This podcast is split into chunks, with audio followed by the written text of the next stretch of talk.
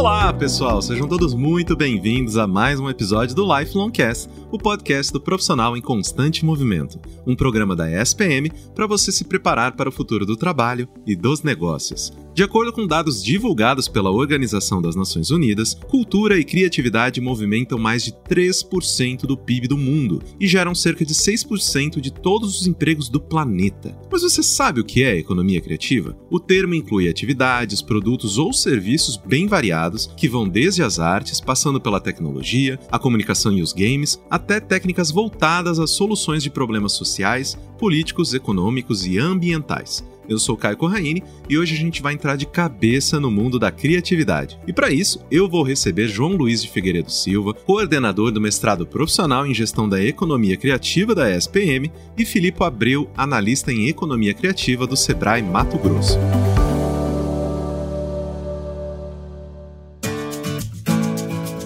Então, nesse primeiro bloco, eu converso com João Luiz. Seja muito bem-vindo ao Lifelong Cast, João. Obrigado pelo convite, Caio aqui para discutir um tema muito importante. Exatamente. Para começar, então, vamos dar a contextualização. Explica para a gente o que é a economia criativa e por que é relevante falar sobre esse segmento. Bom, a gente pode discutir economia criativa assim por duas dimensões, vamos assim dizer. Acho que uma é uma dimensão que é da indústria, que é a dimensão do mercado, que a gente vai analisar um conjunto de atividades econômicas que ganham cada vez mais importância no, na economia global, que são essas atividades intensivas em, em criatividade, intensivas em, cultura, intensivas em conhecimento e que são cada vez mais relevantes na formação de valor né, de produtos e serviços. Isso é uma, uma abordagem bem do campo dos negócios mesmo, do campo da economia. E tem uma outra abordagem que também é muito importante complementar, né, que é pensar a economia criativa também como uma estratégia de desenvolvimento para cidades, para estados e para países. Né? Seria uma forma de a gente pensar também como que, que esses territórios podem se posicionar ou até mesmo se reposicionar na globalização. Então, quando a gente fala assim sobre a, a relevância né, da gente discutir economia criativa, a gente tem que pensar sobre esses dois lados. Né? Eu acho que existe uma relevância de pensar atividades que são cada vez mais importantes no, no capitalismo atual, são atividades cada vez mais importantes no desenvolvimento da economia, e, ao mesmo tempo, pensar como que cidades, estados e países podem pensar o seu desenvolvimento. Eu gosto muito que você menciona isso, porque de cara já me vem a Coreia do Sul na, na cabeça, né? Justamente que é um país que está tratando disso de uma maneira inacreditável nesses últimos anos, né? Pois é, a, Coreia do Sul é um exemplo assim hoje paradigmático, assim eu diria, né? Essas duas dimensões aparecem claramente no caso dela, né? Então você vê um, um país que era um país pós Segunda Guerra Mundial, um país pobre, vai investir muito em educação, vai fazer um plano de desenvolvimento da cultura e hoje vai isso vai se associar inclusive com a capacidade inovativa do país, né?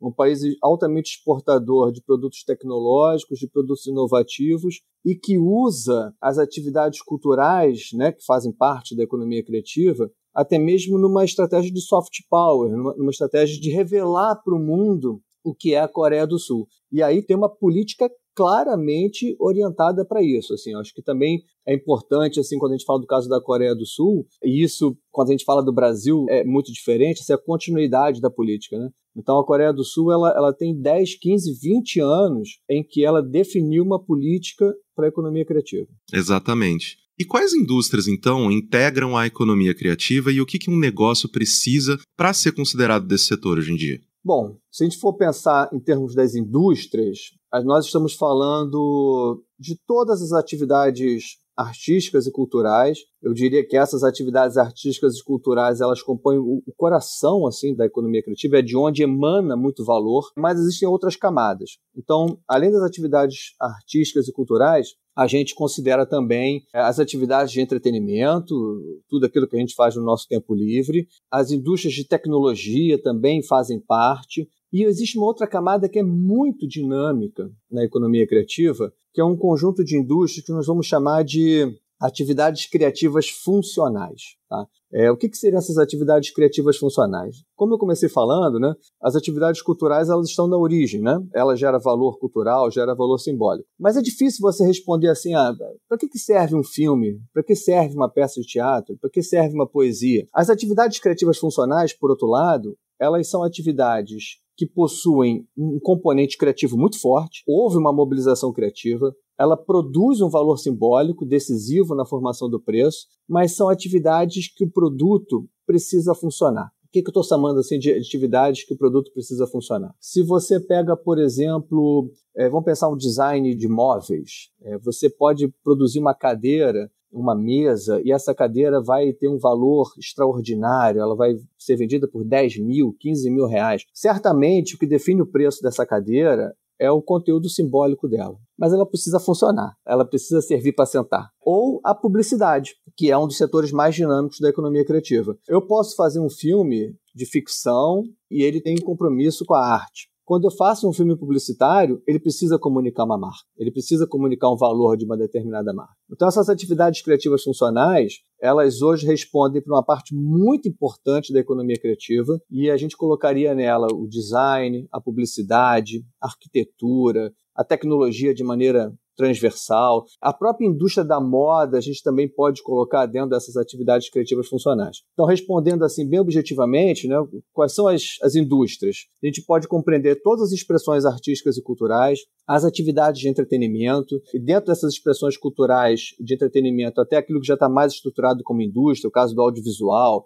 games, a indústria da música, mercado editorial, e uma outra camada muito dinâmica que são dessas atividades criativas funcionais, com esses setores que eu falei anteriormente, design, publicidade, arquitetura, a tecnologia, né, sendo transversal a tudo, é, e a própria indústria da moda. O que, que define uma atividade criativa? Eu acho que o que vai definir uma atividade criativa é a gente imaginar que o valor do produto, aquilo que vai depois, inclusive, ser determinante na precificação desse produto ou desse serviço, ele não tem origem na materialidade desse produto. Tá? Ou seja, a gente tem uma mobilização criativa. Essa mobilização criativa ela gera um valor simbólico e esse valor simbólico vai ser decisivo depois na formação do preço. Essas atividades criativas elas podem se monetizar de formas diversas. As atividades culturais elas podem se monetizar muito pela propriedade intelectual, pelo direito autoral. E essas outras atividades podem se monetizar mesmo pela comercialização, né, mas também pela proteção intelectual. Então você tem uma indústria é, que tem na origem uma mobilização criativa. Essa mobilização criativa ela, ela tem uma raiz na cultura do lugar, ela tem uma raiz né, em toda a história cultural de um lugar, e isso vai se transformar depois em um negócio por meio de você combinar né, as competências culturais e subjetivas com as competências objetivas de um negócio. E finalizando o nosso papo, eu sei que esse é um assunto que permeia, querendo ou não, todo mundo que trabalha né, com criatividade precisa estar tá falando sobre isso hoje em dia, e eu queria justamente pegar o seu take em relação se a economia criativa ela ganha ou ela perde força em um mundo cada vez mais automatizado e dominado pela inteligência artificial, né? Eu sei que hoje em dia todos os nossos chats GPTs e todas essas coisas, né? As pessoas estão preocupando cada vez mais e, poxa, vai ocupar o meu espaço, vai pegar o meu emprego. pessoal lá, né, nos Estados Unidos, os roteiristas, atores, todos brigando aí por uma segurança maior de suas posições. O que, que o senhor acha disso? Eu acho que uma resposta precisa a isso a gente não vai ter agora, né? Até porque, assim, o efeito né, da, da, inteligência artificial ela vai se manifestar de maneira muito difusa e de maneira muito heterogênea nos diversos campos da atividade econômica e também, dentro de cada atividade econômica, nos negócios. Né? Agora, o que muda é que, de certa forma, havia até alguns anos atrás uma ideia de que a economia criativa ela estava indo um pouco mais blindada do que outros setores a essa substituição do, do recurso humano pelo recurso tecnológico, porque os outros setores já haviam se automatizado muito e a economia criativa ainda ainda é, né? Mas que ela seria, de certa forma, mais protegida por ser intensiva em seres humanos, vamos assim dizer, né? Ser intensivas na capacidade cultural e cognitiva das pessoas. O que a gente percebe recentemente, né? Não tão recentemente, mas acho que agora ficou muito evidente, é que a inteligência artificial, ela é capaz de criar coisas e, de alguma maneira, isso vai afetar os negócios. O desafio que cada empresa vai ter que ter, o desafio que cada profissional vai ter a partir daí,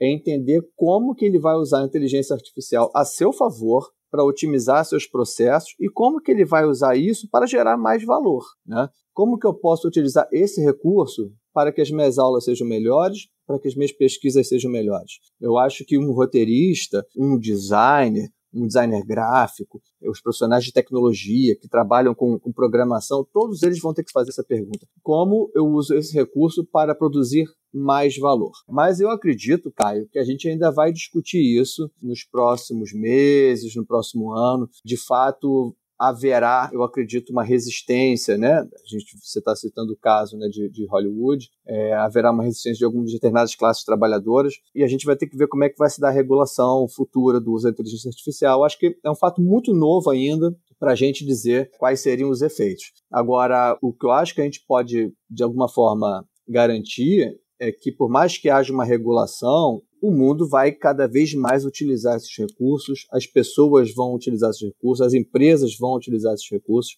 e aí a gente passa a ter também um desafio no campo da economia criativa de pensar como que isso me torna mais produtivo, como que isso me faz gerar mais valor para a sociedade, mais valor para a empresa que eu trabalho, como que isso pode ser usado para que eu me reposicione também no mercado de trabalho. Mas isso eu acredito que vai ser muito difuso. Eu acho que tem empresas que vão lidar melhor, tem profissionais que vão lidar melhor, mas de fato é uma discussão que a gente vai ter que ter é, nos próximos meses, acho que no próximo ano. Professor, muitíssimo obrigado pela sua participação, muito obrigado por oferecer tanto o seu tempo quanto o seu conhecimento para a gente, a gentileza de passar esse tempinho aqui com a nossa audiência. Eu agradeço demais e espero que a gente tenha novas oportunidades de conversar aqui no Lifelong Cast. Eu que agradeço, Caio, a oportunidade e se precisar, estou à disposição. Fique esperto que o Lifelong Cast volta daqui a pouquinho.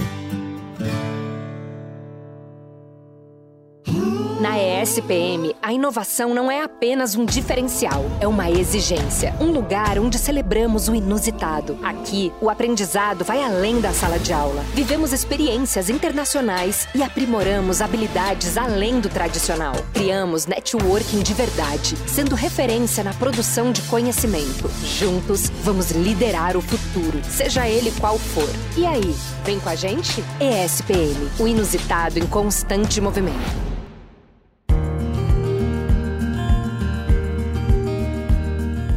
Agora que nós já entendemos o que é economia criativa e qual o cenário atual desse setor na economia, vamos olhar um pouquinho mais atentamente para o mercado brasileiro. Para isso, eu convido o Felipe Abreu, analista em economia criativa do Sebrae Mato Grosso. Seja muito bem-vindo, Felipe. É um prazer enorme te ter aqui no Lifelong Cast. Poxa, Caio, obrigado pelo convite, obrigado à SPM. Para nós é sempre um prazer discutir economia criativa, mesmo porque não só nós entendemos a SPM, mas aí quem nos ouve, nos vê, é importante a gente olhar a economia criativa como um potencial de futuro. A gente não está mais falando de uma promessa, a gente está falando de uma realidade que já chegou. Então, bora discutir esse tema. Exato. Então, começando aqui, Filipe, você pode dar para a gente um panorama sobre a economia criativa no Brasil? Porque né, a gente já entendeu os conceitos e todas essas coisas. Fala um pouquinho para a gente sobre a realidade brasileira. O Brasil ele ainda é um país que a gente pode dizer que ainda não aproveita todo o potencial que ele tem como desenvolvimento. Né? Quando a gente olha para os nossos vizinhos latino-americanos, a gente tem um desenvolvimento expressivo, mas a gente ainda pode muito mais. Só para a gente ter uma ideia,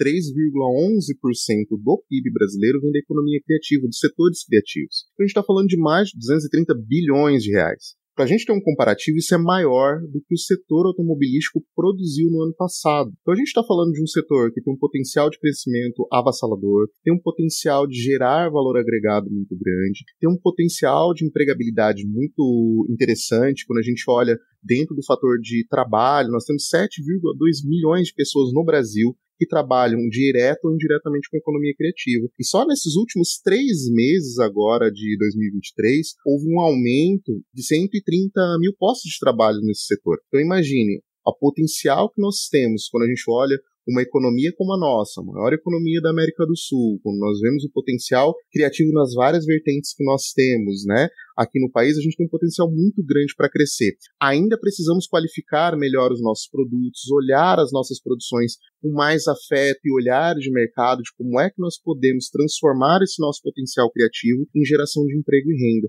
Esse é ainda um desafio a ser vencido no Brasil. Estamos caminhando e temos um cenário favorável nos próximos anos que nos indicam que nós teremos um caminho muito interessante a seguir. E aí é muito importante que a gente olhe a economia criativa brasileira não apenas como um setor de potencial, mas é agora é um olhar também desse setor como tangibilizar essa transformação de fato, né? A gente precisa olhar e precisa trabalhar a economia criativa não mais como promessa, mas realmente como um, um ativo poderoso para a economia nacional. E é interessante que você traz né, esses números super expressivos em relação a essa parcela do mercado. E então, justamente para poder oferecer para o nosso ouvinte uma visualização do que a gente está dizendo, fala para a gente assim alguns cases, alguns exemplos sobre a economia criativa que você tem aí. Legal. E o bacana quando a gente olha de economia criativa, a gente não está falando de um elemento gigante, ela não precisa ser um encadeamento, uma grande empresa, uma empresa gigantesca.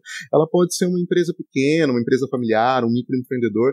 Um exemplo que eu dou para vocês, por exemplo, nós temos aqui no Mato Grosso que é super representativo, é a Bodega Pantaneira. É uma loja colaborativa que nasceu de artesãos aqui, que se articularam enquanto sistema para que eles pudessem ter vendas melhores e pudessem ter uma ocupação de mercado melhor. Então vejam, artesãos que até então trabalhavam sozinhos se organizaram para que pudessem então ter uma ocupação, um acesso ao mercado diferenciado. Quando a gente olha para o desenvolvimento local, isso é muito representativo dentro do município. Ou a gente pode olhar também lá em, em Conselheiro Lafayette, em Minas Gerais, o projeto maravilhoso Mundo do Artesanato, que é feito pela Dona Maria de Queiroz, 89 anos, uma senhorinha que ensina bordado para outras pessoas e olham naquilo que eles têm de melhor em Minas Gerais, que é a sua história, que é a sua memória, e converte aquilo em coleções únicas, singulares. Outro exemplo que eu também daria vem agora do Rio Grande do Sul, que é o Distrito C, que fica em Porto Alegre, que é uma aglutinação de vários pequenos empreendimentos criativos. Então a gente está falando da galera da publicidade,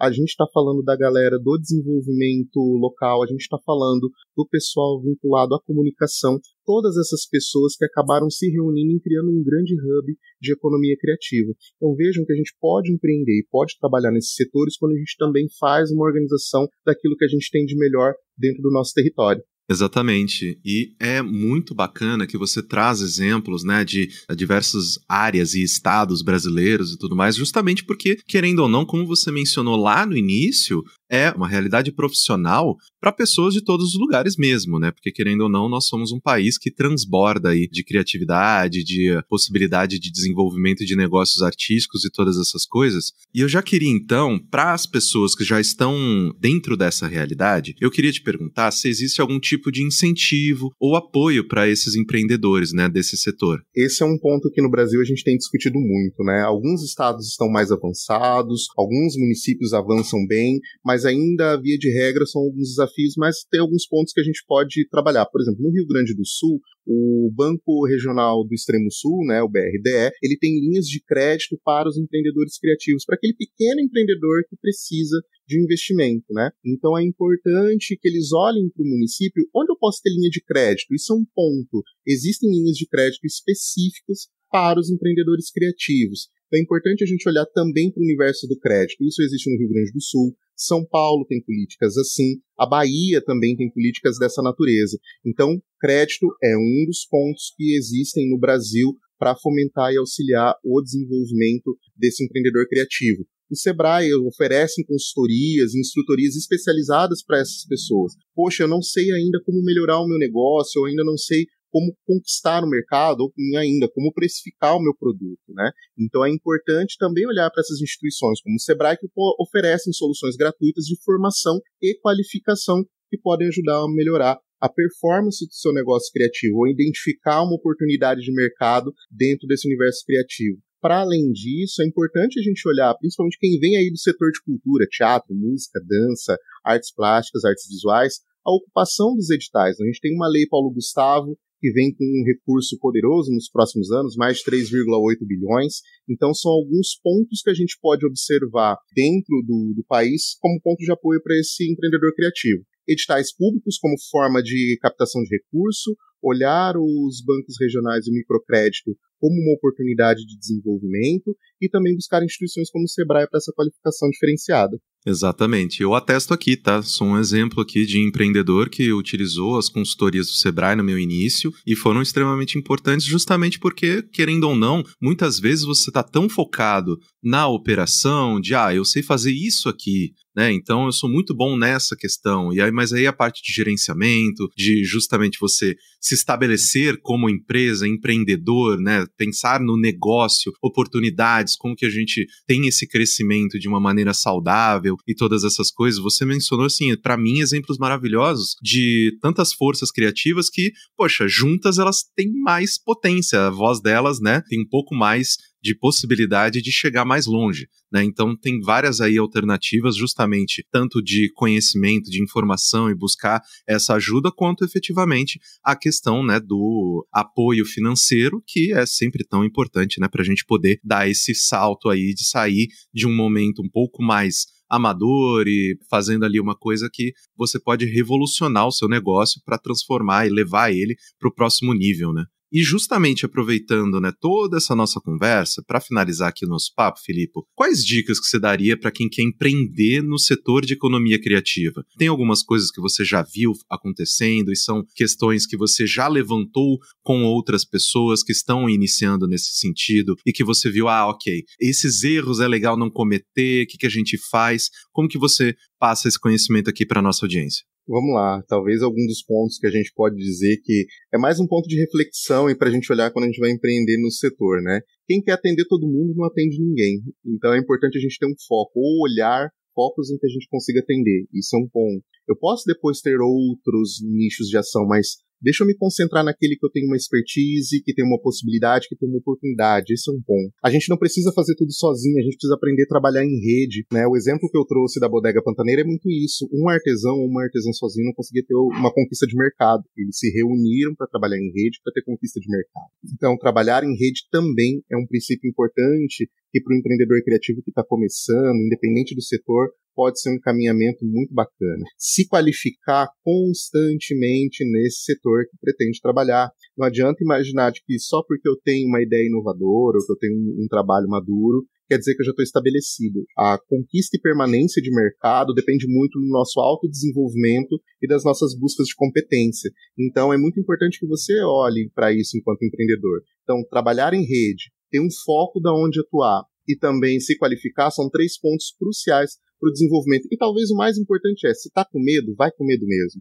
Antes feito do que perfeito. Às vezes a gente fica esperando o momento perfeito para empreender. Não, se organize, se prepare, se lance a empreender. Com maturidade, você vai construindo essa presença, esse fortalecimento ao longo do tempo. Exatamente. E se deu errado da primeira vez, tudo bem, vamos de novo, vamos de novo, e vamos de novo. Se não deu certo é porque ainda não acabou, né? Então eu acho que é muito importante a gente levar isso em consideração, que erros serão cometidos, a gente vai aprender muito durante a jornada e, obviamente, né, esse conhecimento, ele vai ficar com a gente. Então, eu acho que é muito importante justamente essa questão de, ah, nossa, mas não sei qual é a temperatura da água, será que é o momento? Tá, só vai só vai que eu acho que é muito mais importante, assim, é o, tudo que você vai aprender nessa jornada do que qualquer espera de momento certo para poder tomar uma decisão um pouquinho mais robusta na sua vida profissional. Filipe, Muitíssimo obrigado pela sua participação, muito obrigado pela sua gentileza de compartilhar tanto o seu tempo e o seu conhecimento aqui com a nossa audiência. E eu espero que a gente tenha novas oportunidades de conversar aqui no Lifelong Cast. Muito obrigado mesmo.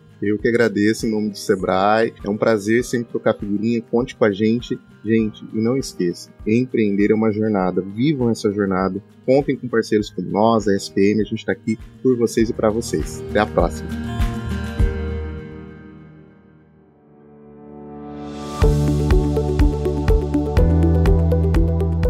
A gente ouviu, a economia criativa é um campo vasto de atuação, cheio de oportunidades e uma das áreas mais dinâmicas da nossa economia. E aí, se animou a entrar nessa? Eu espero que você tenha gostado do episódio de hoje. Não se esqueça de seguir o Lifelong Cast na sua plataforma de streaming favorita para não perder os novos episódios. Lifelong Cast é produzido pelo núcleo de conteúdo da ESPM em parceria com a Maremoto. Eu sou Caio Corraine, host do programa, e trabalhei junto com essa equipe. Concepção, curadoria e produção executiva: Jorge Tarquini e Felipe Oliveira. Roteiro: Lucas Scherer. Produção: Thaís Santiago. Edição e sonorização: Caio Corraine. Coordenação geral Maremoto: Caio Corraine.